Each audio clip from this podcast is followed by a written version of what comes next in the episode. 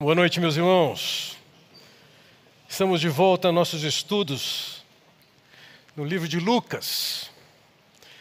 Pensando que estamos em pleno mês de maio, normalmente é um mês dado dedicado à família. Temos nele o Dia das Mães.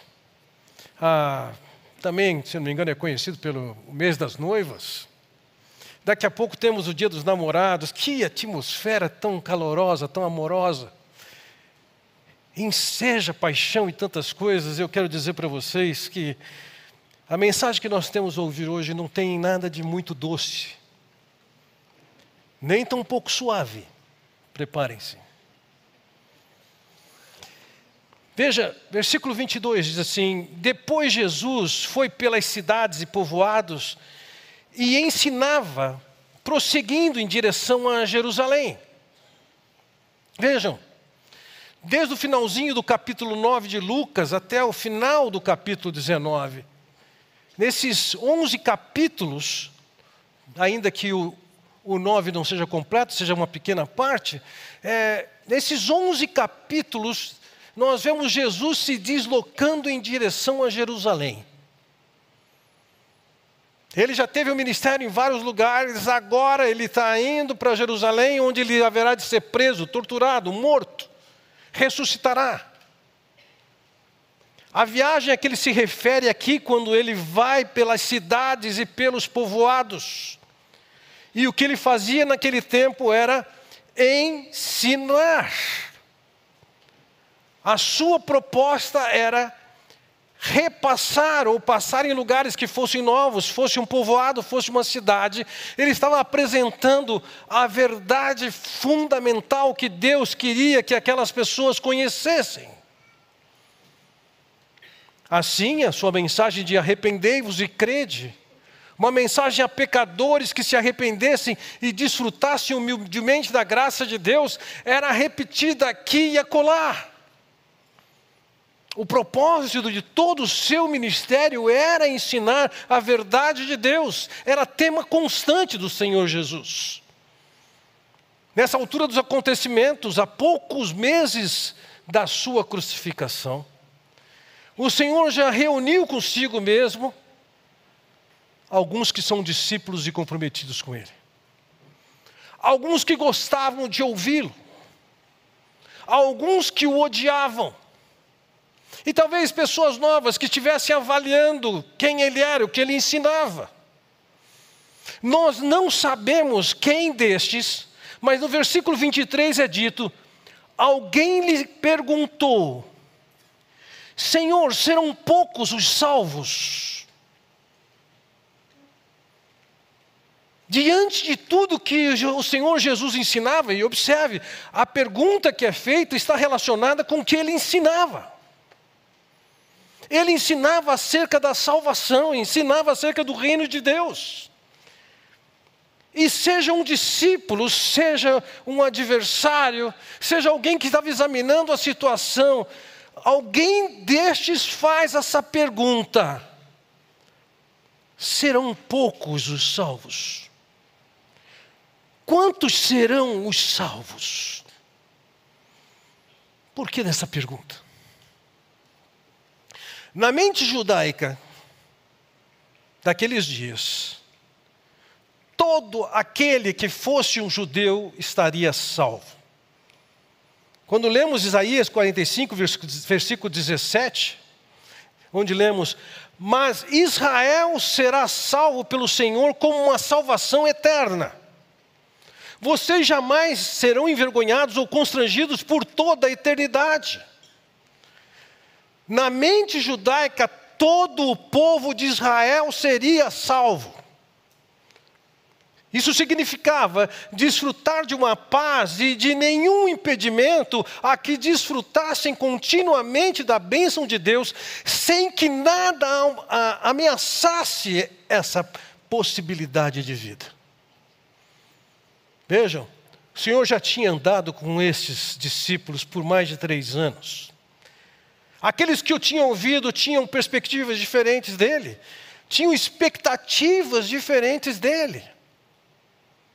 Em João capítulo 6, nós temos um relato que diz: depois de ver o sinal miraculoso que Jesus tinha realizado, o povo começou a dizer: sem dúvida, este é o profeta que deveria vir ao mundo. Sabendo Jesus que pretendiam proclamá-lo rei à força, retirou-se novamente sozinho para o monte. Eles criaram uma expectativa: esse é o Messias que vai nos libertar, nós vamos estar debaixo do jugo romano, não vamos pagar mais esse imposto, teremos nossa liberdade.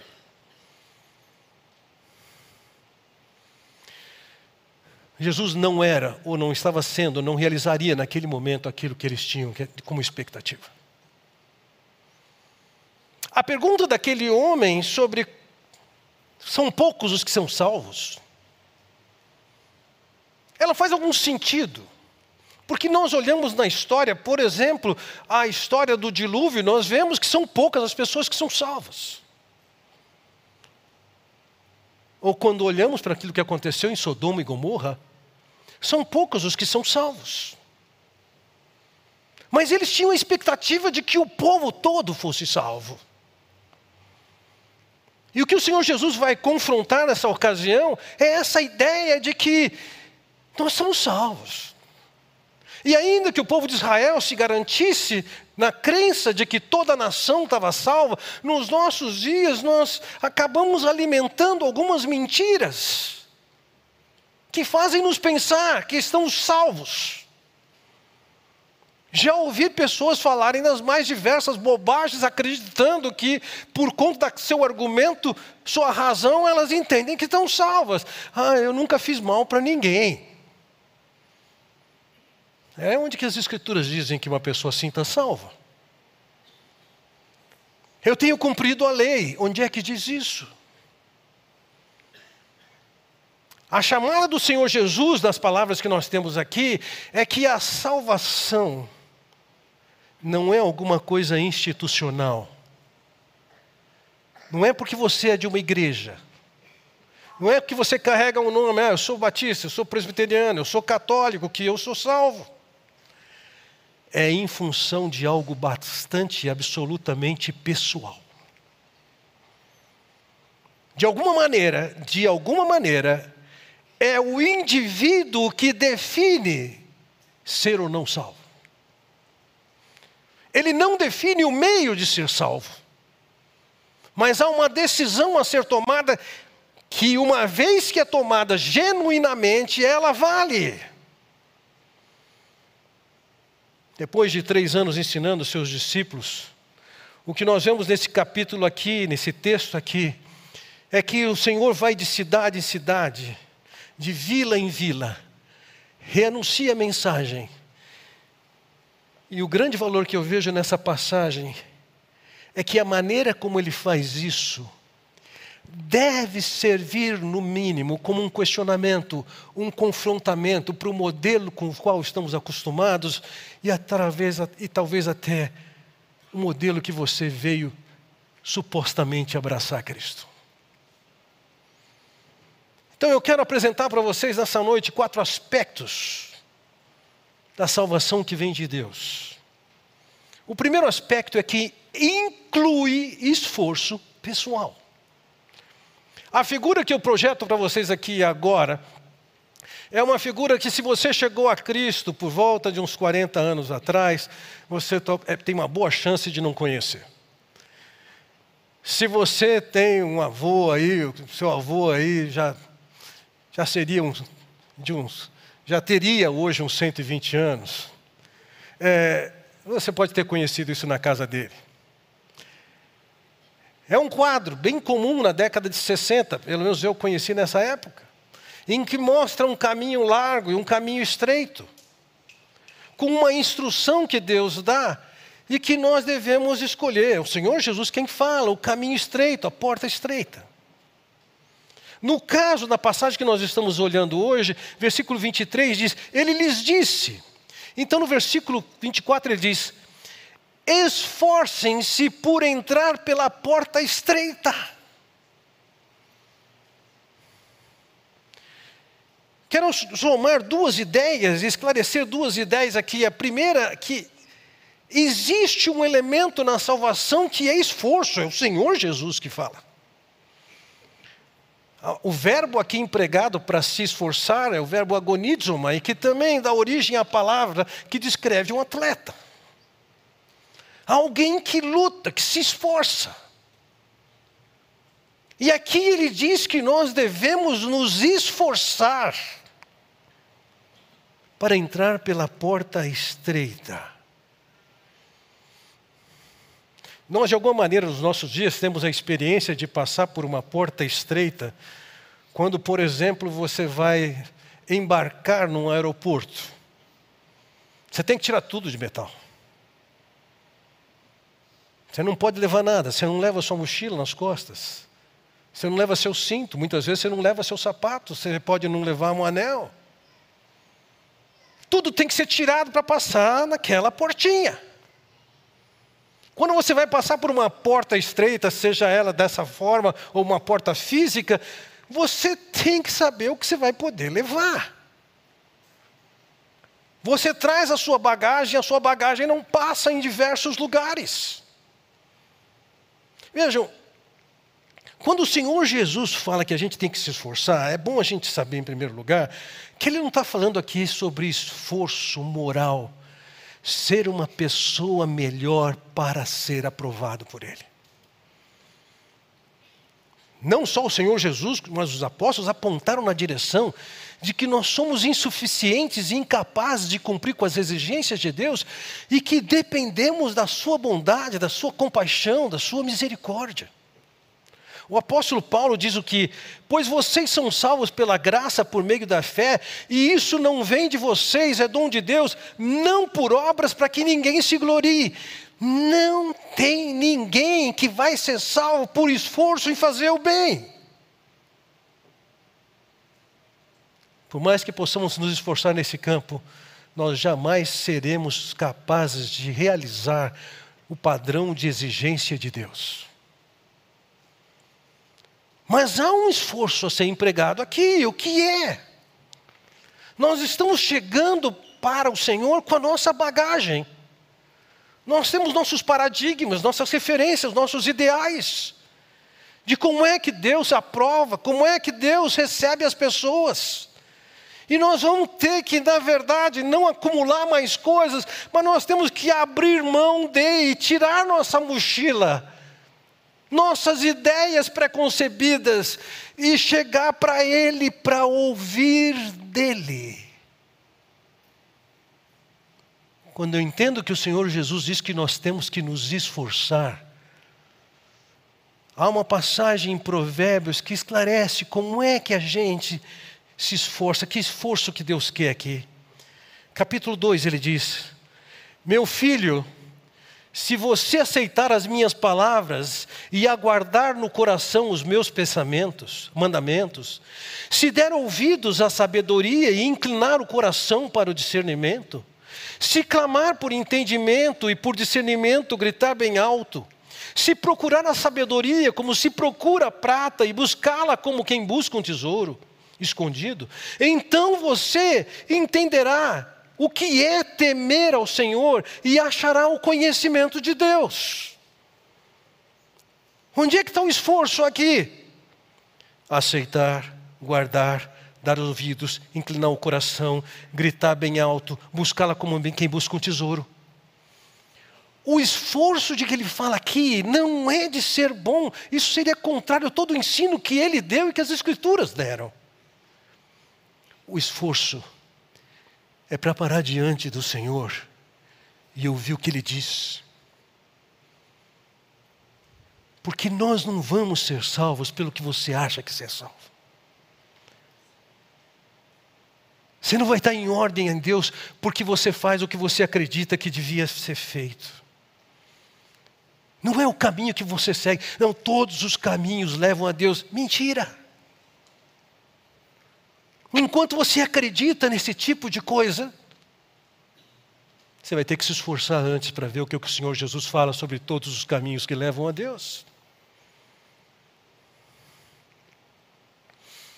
Vejam, naqueles dias os fariseus achavam que as pessoas eram salvas institucionalmente por causa da sua, da sua suposta piedade. Por isso, quando lemos em Lucas 5, passagem que nós estudamos, em que diz: Os fariseus e aqueles mestres da lei que eram da mesma facção queixaram-se aos discípulos de Jesus: Por que vocês comem e bebem com publicanos e pecadores? Jesus lhes respondeu: Não são os que têm saúde que precisam de médico, mas sim os, os doentes. Eu não vim chamar justos, mas pecadores ao arrependimento. O Senhor não veio para supostas pessoas boas. Ele veio para enfermas, ele veio para pecadoras. Mas esses enfermos e pecadores, e mesmo os que se julgam sãos, e que se julgam sem pecado, ele está chamando, se esforcem, se esforcem, vocês têm que ganhar a minha visão de como é a maneira que alguém chega a Deus. E a maneira com que alguém chega a Deus não é através da sua moralidade. No evangelismo dos nossos dias, nós vamos encontrar muita gente dizendo: Olha, Deus ama você incondicionalmente. É verdade. Ache uma pregação nas Escrituras que o pregador está falando aos descrentes e dizendo que ele ama incondicionalmente. É verdade que Deus deseja fazer uma conexão conosco. Foi esse o esforço de Jesus? Que pregação está abordando a ideia, olha, Deus quer conectar com você. Que pregação que ele diz, você é muito especial para mim. A mensagem é: arrependei-vos e crede. Deus não fica alisando a cabeça de ninguém. Arrependei-vos e crede. Pare para pensar nisso, pare para ouvir a minha mensagem, abrace a minha mensagem, a minha mensagem. Já ouvi tantos e tantos testemunhos de pessoas que declaram crer e que são salvas, e quando eu ouço no que elas creem, eu tenho certeza absoluta que não é no Senhor das Escrituras. Se o primeiro aspecto, aspecto da salvação é que ele envolve um esforço, e como eu disse, não é um esforço de ser moralmente bom, é um esforço de ouvir e alinhar o seu coração, o seu pensamento, sua mentalidade àquilo que Deus pensa e ensina. O, o, segundo aspecto é que quando você pensa na salvação, considere que existe um risco de desespero. Veja, versículo 24, voltamos nele. Esforcem-se para entrar pela porta estreita, porque eu lhes digo que muitos tentarão entrar e não conseguirão.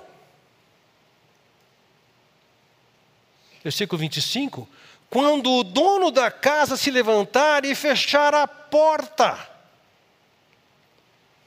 Em primeiro lugar, veja que ele está dizendo aqui: muitos virão de muitos lugares. Ele está falando aqui a uma comunidade judaica. Sua pregação é para judeus. Como eu disse, eles se firmavam numa salvação institucional. A nação era descendente de pessoas que foram chamadas e eram os líderes da nação. Mas ele está dizendo o seguinte: muitos não entrarão. Eles tinham tanta convicção de que seriam salvos, e ele está dizendo: muitos não entrarão, vindo de diversos lugares, manifestam a sua fé tipicamente judaica, como em tantos lugares hoje se manifestam tantos tipos de fé. Vocês querem saber vão ser poucos salvos? Ele está dizendo assim: muitos não vão conseguir entrar. Talvez tenham trazido uma bagagem tão grande que não passa pela porta, não querem abrir mão dos seus pontos de vista, não querem abrir mão dos seus valores, não querem abrir mão dos seus princípios. Estão tão apegadas às suas coisas que são incapazes de largar e passar do jeito que Deus quer que eles passem. Mas ele diz: até que tem uma hora que o dono da casa fecha a porta. Eles querem entrar, querem entrar à sua maneira. Mas o dono da casa fecha a porta. O que vem a ser isso? As Escrituras nos falam que Deus, na sua imensa paciência, nos dá a oportunidade e tempo de cairmos em nós mesmos e desfrutarmos da salvação em Cristo. Mas isso tem limite. A paciência e a misericórdia de Deus têm limite. Veja, em Romanos capítulo 1, versículo 28 é dito: Além do mais, visto que desprezam, desprezaram o conhecimento de Deus, ele os entregou a uma disposição mental reprovável para praticarem o que não deviam. Teve um momento que Deus falou assim: vai, é o que você quer, vai. Deus dá espaço para você, até para rejeitá-lo. E pode ser que numa certa hora você volte, a porta está fechada. O dono da casa, ele também fecha a porta. E quando ele fecha a porta, não se entra. Anos atrás, um homem que foi inclusive evangelizado dentro da minha casa, alguém intelectualmente bastante privilegiado, mas ele trazia um histórico, e aquele foi mais um caso, de ser exposto à mensagem, esclarecido da mensagem, e ainda que polido e educadamente, ele a rejeitava. Até que um belo dia, ele recebe seu diagnóstico de câncer de pâncreas. E nesse dia, ele não precisou que, que ninguém o conduzisse, ele foi às Escrituras. E ele se converteu. Um pouco antes, no caso dele, de a porta ser fechada. E ele se rende a Cristo. A porta se fecha. Como o escritor aos Hebreus diz, aos homens está ordenado morrerem uma só vez e depois disso, juízo. Não tem outra oportunidade. Então, aquilo que nós fazemos aqui, no tempo que temos aqui, na oportunidade que temos aqui, é aqui e é agora. Muitos vão querer entrar, não vão entrar. O terceiro aspecto para o qual chamo a sua atenção é o fator que define a eternidade. Veja, no versículo 20, 25, voltamos nele, quando o dono da casa se levantar e fechar a porta, vocês ficarão do lado de fora batendo e pedindo: Senhor, abre-nos a porta. Ele, porém, responderá: Não os conheço, nem sei de onde são vocês. Então vocês dirão: comemos e bebemos contigo e ensinaste em nossas ruas. Mas ele responderá: Não os conheço, nem sei de onde são vocês. Afastem-se de mim, todos vocês que praticam o mal. De alguma maneira, aquelas pessoas entendiam que elas estavam bem com Deus.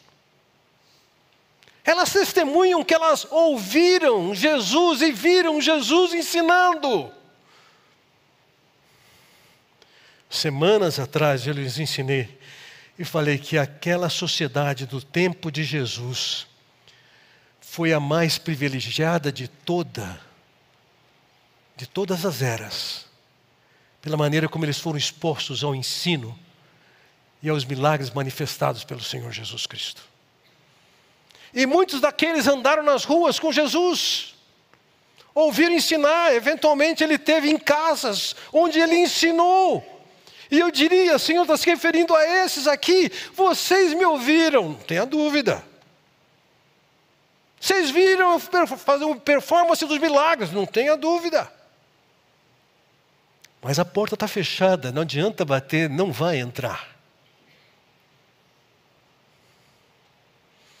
Jesus diz: Eu não os conheço, nem sei de onde vocês são.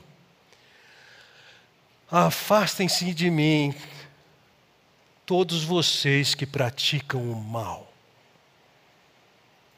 Essa é uma outra mentira que é muito dita nos nossos dias, que é possível você crer em Jesus e manter sua vida de pecado. Você está salvo, você comprou o ticket da salvação, agora você pode fazer o que você quiser. Observe aqui que o Senhor Jesus está dizendo o seguinte: se você pratica iniquidade, esse é o motivo que ele diz: eu não conheço vocês. Por quê? Porque, ainda que ninguém seja salvo por falta de pecado, por ausência de pecado, a pessoa que é salva, ela entra num processo de transformação. E é óbvio, se a pessoa não entrou num processo de transformação pós-decisão ao lado de Cristo, você vai questionar o quê? Se efetivamente está ligado a Cristo.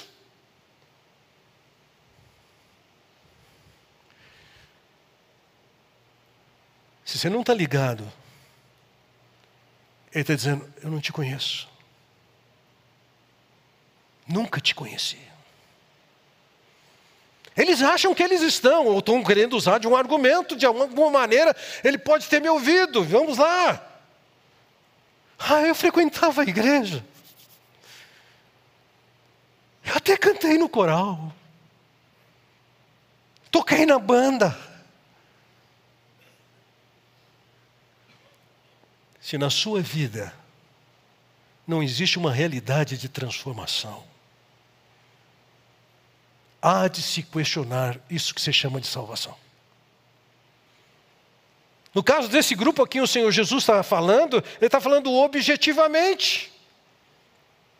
Para eles, o ter estado com Jesus, o ter ouvido Jesus falar, o ter admirado o que ele fez, era alguma coisa que os colocava numa condição especial, e Jesus está dizendo: não, eu não conheço vocês, vocês nunca tiveram e não estão ligados a mim. Ah, mas eu sou amigo do Evangelho. Isso é uma, um termo que foi empregado numa época muito fortemente. A pessoa pode não ser convertida, mas é amiga do Evangelho. Amigos do Evangelho também vão para o inferno.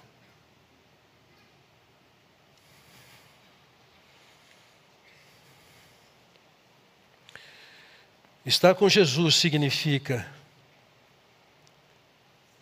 ouvir o que ele fala, acolher o que ele fala, praticar o que ele fala. Aquelas pessoas presumiam estar salvas, baseada em sua experiência nacional, em suas tradições religiosas. E Jesus está dizendo: não não conheço vocês e a porta continua fechada. Há um quarto aspecto para o qual chamo sua atenção também. A perspectiva da eternidade também traz, para alguns, trará lamento. Veja, versículo 28. E ali haverá choro e ranger de dentes quando vocês virem Abraão, Isaac e Jacó todos os profetas no reino de Deus, mas vocês excluídos. Lembre-se, ele estava falando para a comunidade judaica, que tinham como seus ícones os pais da nação, Abraão, Isaac, Jacó. Uau! Até eu que não sou judeu, quando eu estive naquela terra, eu queria conhecer o túmulo de alguns deles. Fui visitar alguns túmulos dos profetas. Eu gostaria efetivamente, no estado eterno, poder sentar do lado de algum desses e até, quem sabe, esclarecer algumas dúvidas. O Abacuque, quando você escreveu isso aqui, era isso que você queria dizer? Era um ideal judaico estar no estado eterno com Abraão, Isaac, Jacó e os demais profetas. Nessas últimas duas semanas, nós tivemos a experiência de perder Timothy Keller, um pregador que teve uma contribuição brutal no mundo evangélico dos nossos dias. E se você não teve chance de estar com ele, lá você vai poder parar. Mas de repente, esses judeus que têm tanta confiança na sua salvação, nas bases erradas. Eles querem entrar e estar tá com Abraão, com Isaac, Jacó. Mas eles não puderam entrar. Como diz o final do versículo 28, mas vocês, excluídos. Imagina o lamento disso, é por isso que ele diz: ali haverá choro e ranger de dentes, quando vocês virem o Abraão, o Isaac e o Jacó. Não é porque ancestrais, tementes a Deus, desfrutaram e desfrutam da salvação, porque você agora desfruta e tem essa salvação. Eles foram lançados fora. Em Mateus capítulo 8, a mesma ideia é tratada ali, diz o seguinte: Eu lhes digo que muitos virão do Oriente, do Ocidente, e se sentarão à mesa com Abraão, Isaac e Jacó no reino dos céus. Mas os súditos do reino serão lançados para fora, nas trevas, onde haverá choro e ranger de dentes. Haverá pessoas que vão chegar e vão ter lugar à mesa, mas haverá pessoas que não, e do lado de fora vão chorar, vão lamentar. Remorso, surpresa, decepção, choque fará parte dessas pessoas.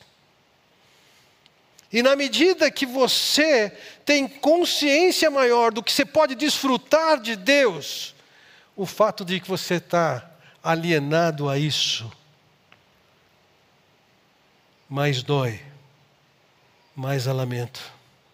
Eles jamais imaginavam que com a religiosidade deles, eles estavam salvos. Versículo 29 nos diz: Pessoas virão do Oriente e do Ocidente, do Norte e do Sul, e ocuparão os seus lugares à mesa no reino de Deus.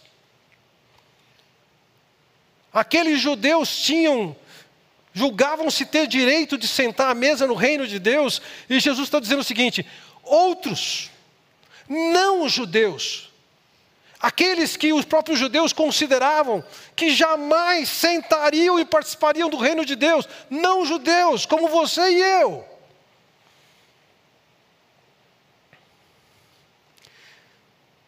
Outros vão chegar, eles não vão sentar à mesa com Abraão, Isaac e Jacó, mas até quem não é o povo, norte do sul, leste oeste, estes virão, terão o privilégio e quando nós entramos no livro de Atos, é o começo de vermos um Cornélio, um italiano se convertendo. Um eunuco etíope se convertendo. Não era só para a comunidade judaica. Os gentios tinham e têm privilégios, porque eles se achegam a Deus não nas suas bases, mas nas bases de Deus. Um judeu sério, ele tinha, ele tinha elementos para entender que isso era assim, não só porque as escrituras descreviam que várias nações vão chegar a Deus, há vários salmos sobre isso, mas também a própria experiência do profeta Jonas, que é mandado pregar em Nínive e ele não quer ir, ele não quer que eles se convertam. E Deus insiste. E há arrependimento e há salvação para aquela geração. No versículo 30 ele diz: De fato, há muitos que serão primeiros e primeiros que serão últimos.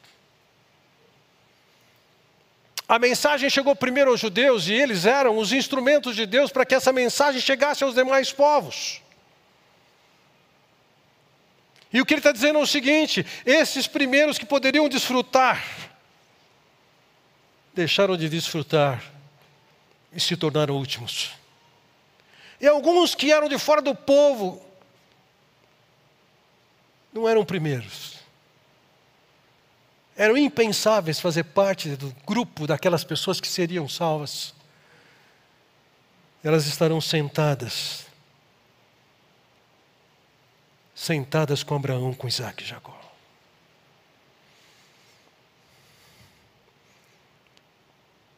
Na mente daquele homem a pergunta era: poucos vão ser salvos? O Senhor não respondeu essa pergunta. Ele não respondeu quantos vão ser salvos, se serão poucos ou não.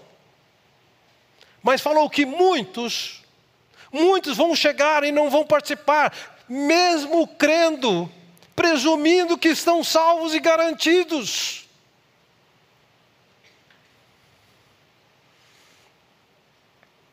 Quando escuto testemunhos de pessoas que creram e pergunto o que creram, eu questiono: o que é que vocês estão crendo? Anos atrás, na cidade de Amparo, uma missão desenvolveu um trabalho com um grande aporte de marketing, anunciando uma campanha que aconteceria. E de fato a campanha aconteceu, e aquela missão conseguiu fazer com que mais de 200 pessoas preenchessem uma ficha e que haviam feito uma oração aceitando a Cristo no coração. Um amigo, referência para mim como pastor, recebeu uma série dessas fichas, foi fazer visita para cada uma delas, e ele me disse: Fernando, ninguém entendeu o Evangelho, nenhuma daquelas. Ah, mas eu fiz a oração. Ah, mas eu fui batizado. Ah, eu aceitei Jesus no coração. Onde é que está isso na Escritura?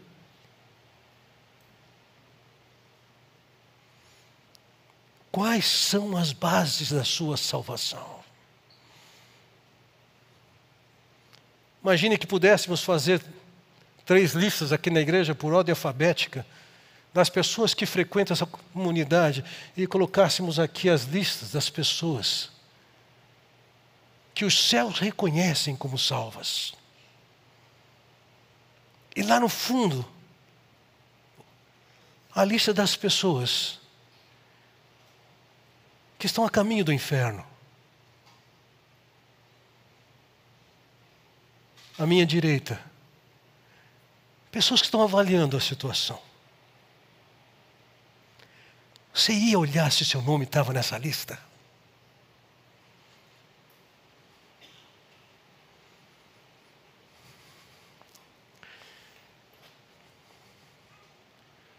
A palavra do Senhor Jesus é o seguinte: se são poucos ou muitos, não importa. Você tem que se esforçar. Você não pode ser indiferente com esse assunto. Não pode se contentar, eventualmente ou até regularmente, vir na igreja e ouvir. E dali a pouquinho você esqueceu aquilo que ouviu. Chegou em casa, ligou a televisão, assistiu Fantástico. E aquilo que é fantástico acabou de tirar da sua frente aquilo que é fundamental para a sua vida. Jesus diz: se esforce.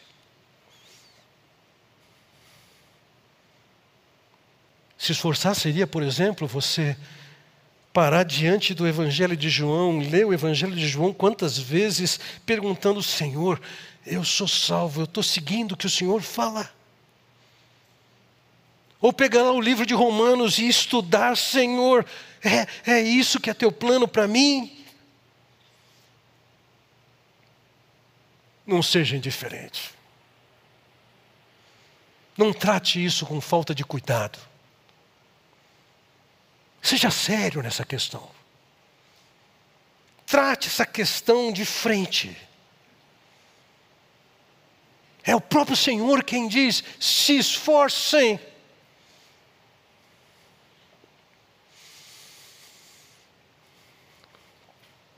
Quando Paulo escreve aos Coríntios, segunda carta, ele diz: como cooperadores de Deus, insistimos com vocês para não receberem em vão a graça de Deus.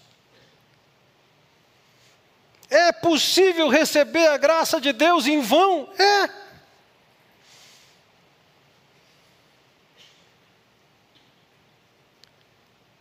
acreditando que é uma simples oração que fez, que aceitou que Jesus no coração, como nem nenhum lugar das escrituras, escrituras falam sobre isso. Falam sim sobre uma postura de arrependimento, de confiança, de se unir a Cristo e fazer com que sua vida esteja sendo conduzida por Ele, transformada por Ele.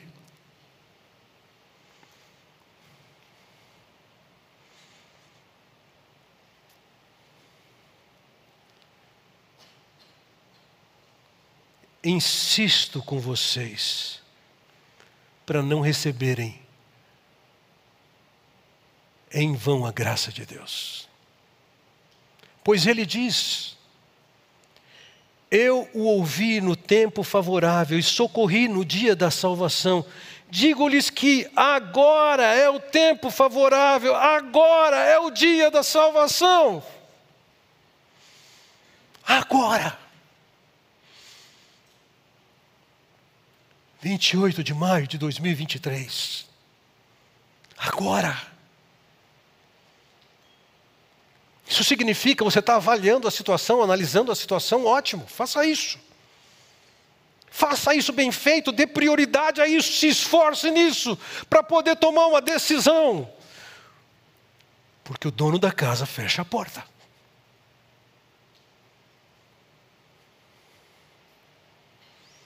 Agora é o tempo favorável. Agora é o dia da salvação.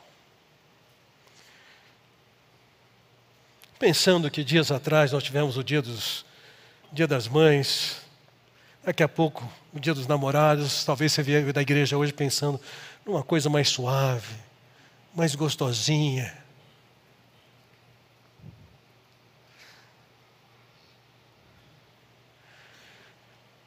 O que, que você prefere? Alguma coisa mais gostosinha na boca ou a verdade dolorida de Deus? Que, que você prefere?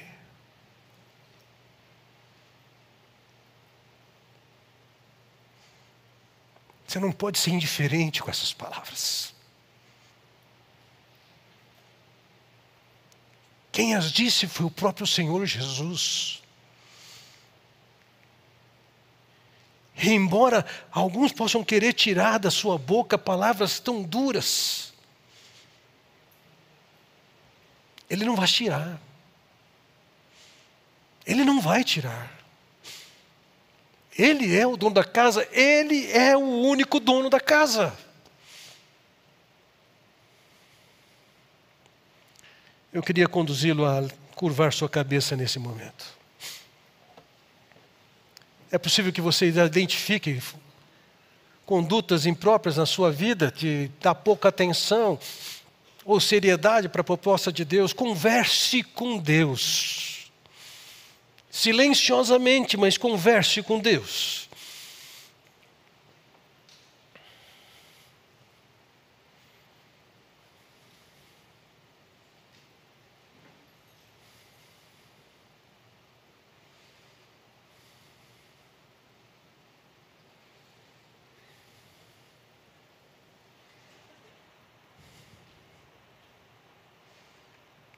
Talvez alguns de vocês possam se lembrar do dia em que você tomou uma decisão, mas que sua vida não tem vivido, não tem estado de acordo com aquilo que o Senhor quer. Converse com Deus, confesse seu pecado.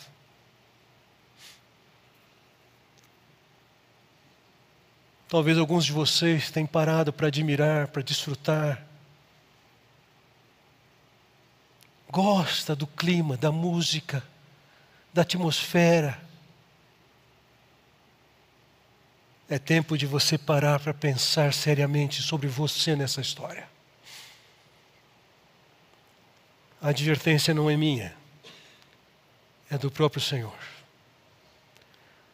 Bondoso Deus, quero te agradecer pela oportunidade que temos de olhar para a tua palavra na qual encontramos não somente as palavras que são tão inspirativas e doces, mas também palavras que nos alertam, nos advertem, que nos ameaçam. Que o Senhor nos leve, ó Pai bondoso, a nos colocarmos diante de Ti humildes. Antes de enriquecidos, esvaziados de nós mesmos para aprender de Ti o que o Senhor quer de nós, para desfrutarmos da Tua graça, que não somente salva, mas também transforma. Ó oh, Pai bondoso, que na tua misericórdia o Senhor estenda a cada um de nós o privilégio de não somente desfrutar da tua salvação, como viver de acordo com a tua salvação. É o que eu oro no nome do Senhor Jesus Cristo. Amém. Deus os abençoe.